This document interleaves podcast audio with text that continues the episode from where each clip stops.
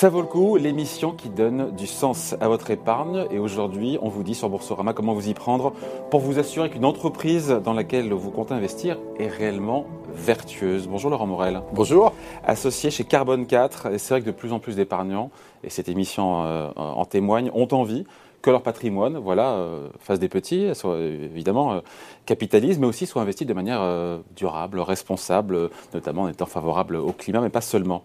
Et il faut reconnaître évidemment que cet univers est complexe pour le particulier, que ce n'est pas facile, encore une fois, de s'y retrouver. Oui, c'est pas facile parce que la décarbonation de l'économie, ça touche toute l'économie, pas seulement les sociétés pétrolières. Hein. Vous savez qu'aujourd'hui, 80% de l'énergie qui irrigue notre économie est d'origine fossile. Et on s'aperçoit régulièrement que quand, il faut s'en passer, c'est très compliqué. Pas seulement pour les compagnies pétrolières, pas seulement pour l'énergie, mais l'ensemble de l'industrie, des services, tout ça euh, a été bâti depuis 150 ans sur euh, une très grande abondance de l'énergie fossile et il faut s'en passer aujourd'hui. Voilà. Et, euh, donc voilà, je, reviens à cette idée que pour les épargnants qui ont envie d'investir encore une fois de manière, de manière responsable, c'est pas facile de, discriminer de voilà tous les opérations de communication, celles qui sont vraiment engagées dans une démarche de décarbonation. Et c'est là où vous intervenez. Il faut expliquer peut-être Carbone 4. Ce que vous faites, c'est un cabinet de conseil en stratégie qui accompagne en fait euh, stratégie de décarbonation des entreprises. Vous les accompagnez encore une fois pour réduire leur empreinte carbone.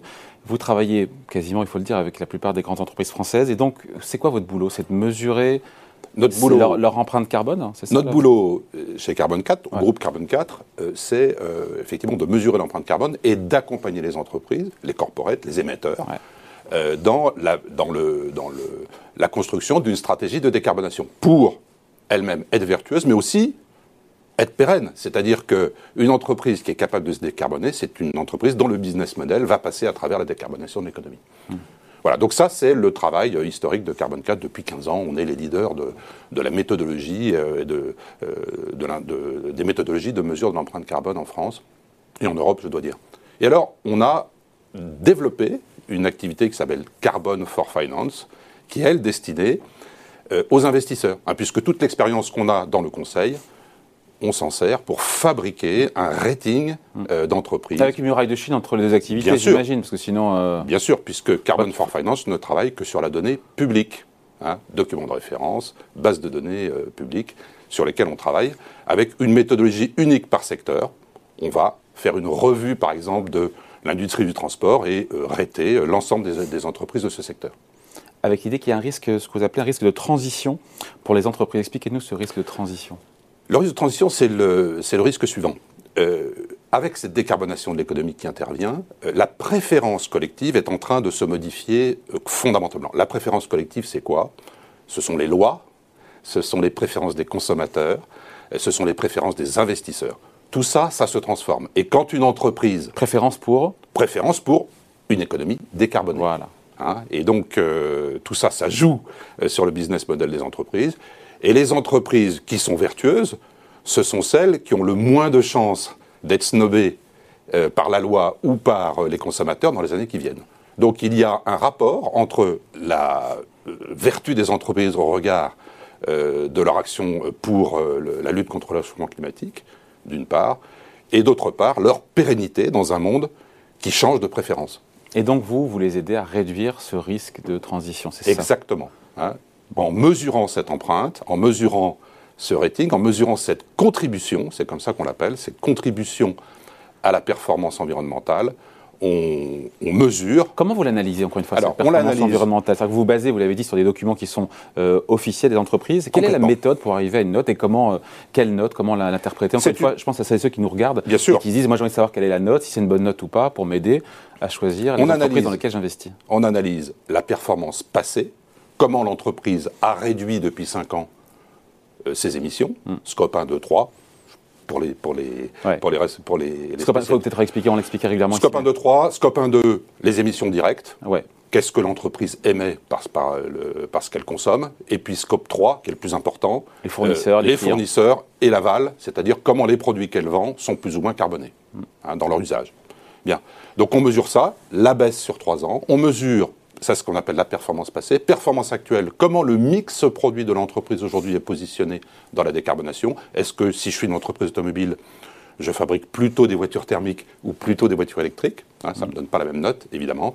Et puis, performance future, forward-looking, comment la stratégie de l'entreprise euh, est convaincante du point de vue de la décarbonation? Quels engagements je prends sur la recherche, sur mes investissements, quelle est la gouvernance de mon board sur ces sujets? Voilà. Donc, tridimensionnel, le passé, le, présent, le futur. Tout ça nous aboutit à une note, un, un score. Un score. Alors, nos clients, noté comment Nos clients investisseurs peuvent choisir euh, d'utiliser soit la note qu'on fournit, soit désagréger la note, se servir. Eux-mêmes peuvent, euh, peuvent euh, complexifier. Mais il n'y aura pas les clients qui, d'un côté, sont accompagnés par le cabinet, qui se retrouvent avec une note qui est moyenne c'est pas les mêmes équipes et c'est pas les mêmes données, puisqu'encore une fois, s'agissant des, des, entreprises qui sont notées dans le rating financier, on ne travaille que sur leur documentation publique, ce qui est dans leur document de référence. Donc même si ils avancent, il faut que ça se passe dans leur documentation publique pour que ça puisse être pris en compte par, la règle. Le score, comment on l'interprète? C'est un score sur combien d'ailleurs? C'est un score de 1 à 15. De 1 à 15. Voilà, et donc euh, les 15 sont les moins performants, les 1 sont les, meilleures performances. Voilà, donc on, analyse une vingtaine de secteurs à peu près. Hein, et dans chaque secteur, on essaye de couvrir 70 à 80% de la capitalisation boursière mondiale. Voilà, donc on... Il est où le CAC 40 là-dedans, entre 1 et 15 Alors le CAC 40, il, ça dépend des secteurs. Ouais, euh, L'économie française, dans son ensemble, euh, ressemble à l'économie mondiale. Il y a en France, dans le CAC 40, un champion de presque tous les métiers. Hein, euh, un grand pétrolier, des grandes banques, des constructeurs automobiles, des, énergéticiens, mm. du luxe, etc. Donc l'économie française n'est pas très différente de l'économie du monde en général. Simplement, un avantage qu'il y a dans les corporates européens, c'est que leur, leur, niveau de disclosure, leur niveau de reporting est supérieur aujourd'hui à ce qu'on voit en Amérique du Nord. Hein, de façon générale. Euh, et en Asie, c'est encore Et la note moyenne La note moyenne, euh, ça ne veut pas dire grand-chose parce qu'il faut regarder en note relative. Hein. Ce qu'on regarde, c'est euh, au fond, à l'intérieur de chaque secteur, comment on se situe. Hein. Mm. Donc, il y a toujours dans chaque secteur une note moyenne. Et puis, ce qui est important, si vous voulez, pour le, la personne qui se sert de notre notation, c'est de regarder la note relative de l'entreprise à l'intérieur de son élèves, ceux qui ont un, par exemple Il y en a très peu. Les très bons élèves sont des. Un très bon élève, c'est entre quoi? C'est entre 1 et 4 C'est entre 2 et 3. 2 et 3 2 et 3. Et alors, qui au CAC 40 était entre euh, j'ai... En tête, je ne l'ai pas. Euh... Quelques exemples. EDF doit être assez bien placé, compte tenu de son mix énergétique, de mémoire. Ouais. Euh... La, question, ouais, parce que la question se pose aussi, je ne sais pas, je prends l'exemple évidemment de Total Energy. Est-ce que c'est un bon ou un mauvais élève Alors, quand on regarde, euh, on va regarder Total Energy à l'intérieur de ses pairs, de son secteur. Donc là, on analyse. Ah, si le reste du secteur est très mauvais et que ah, ben, est mauvais et c'est n'importe quoi, on, on y considère comme bon élève parce qu'il fait mieux que les Il est relativement meilleur, par exemple, que les. Pour être très clair, il est relativement meilleur dans son secteur que Chevron et euh, Exxon. Et il est un petit peu moins bon que les meilleurs Européens, comme Eni, par exemple. Voilà, typiquement. Hein. donc, donc on, on peut avoir des bons élèves dans un secteur qui est polluant. Alors, Vu de l'investisseur, hein, dans l'industrie pétrolière, on couvre, enfin, il y a à peu près 4 000 milliards de, capitalisation boursière. Est-ce que c'est possible pour un investisseur de ne pas adresser ce point? Probablement pas. Donc, en fait, dans chaque secteur, il y a des progrès faisables. Hein. Et donc, ce qui est important dans l'analyse de la décarbonation de l'économie, c'est de prendre en compte les progrès dans hmm. tous les secteurs. Et vous les notez, les progrès dans tous les secteurs? Bien sûr, on les note. CAC 40 et même SBF 120 alors, on, peut agréger ces notes pour fabriquer ce genre de notation. S'agissant de l'industrie pétrolière, pour finir sur l'industrie pétrolière, il y a quand même un objectif de réduction absolue de l'industrie pétrolière. Hein. et donc, les meilleurs performeurs de l'industrie pétrolière sont ceux qui en sortent. Prenez l'exemple de cette société danoise qui s'appelle Orsted, qui était une, entreprise qui était complètement investie dans le fossile et qui en fait fait un parcours boursier remarquable, notamment parce qu'elle s'est complètement désengagée du fossile. Donc vous voyez, euh, ce qui compte, c'est le passé, le présent, mais aussi le futur, et c'est-à-dire dans quel sens l'entreprise euh, se positionne pour se, pour se décarboner.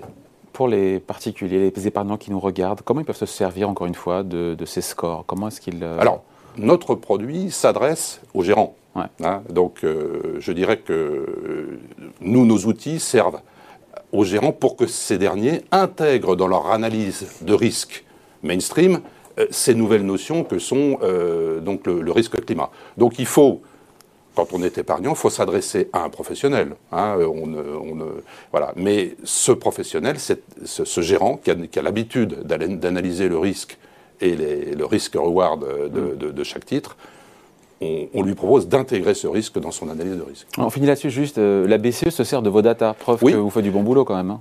Oui, on est assez, on est, on est très heureux. La Banque centrale européenne, quoi, il faut le dire. Hein. L'ensemble des banques centrales européennes ont acheté nos bases de données, hein, comme euh, la centaine d'investisseurs avec lesquels on travaille déjà, pour gérer le risque climat dans leurs actifs. Bon voilà, merci en tout cas, merci de passer nous merci voir. Merci à vous. Laurent Morel, associé chez Carbone 4, merci beaucoup. Merci à vous. Ça vaut le coup revient la semaine prochaine ici chez vous sur Boursorama.